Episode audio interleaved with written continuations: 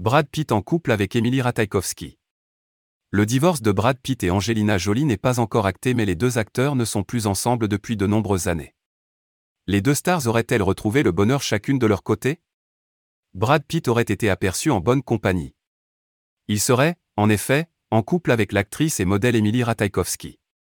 Une source proche s'est confiée au sujet de cette rumeur dans les colonnes du magazine People. Brad et Emily se seraient vus lors de plusieurs rendez-vous et resteraient souvent en contact malgré la distance.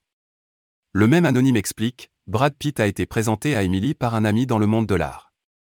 Il y a une attirance entre eux, mais il ne se passe rien de sérieux. Elle est évidemment magnifique et aime beaucoup l'art aussi. Ils ont beaucoup de choses à se dire et passent toujours un bon moment ensemble. Emily Ratajkowski, où en est sa vie amoureuse? Brad Pitt n'est pas le seul à traverser une séparation douloureuse.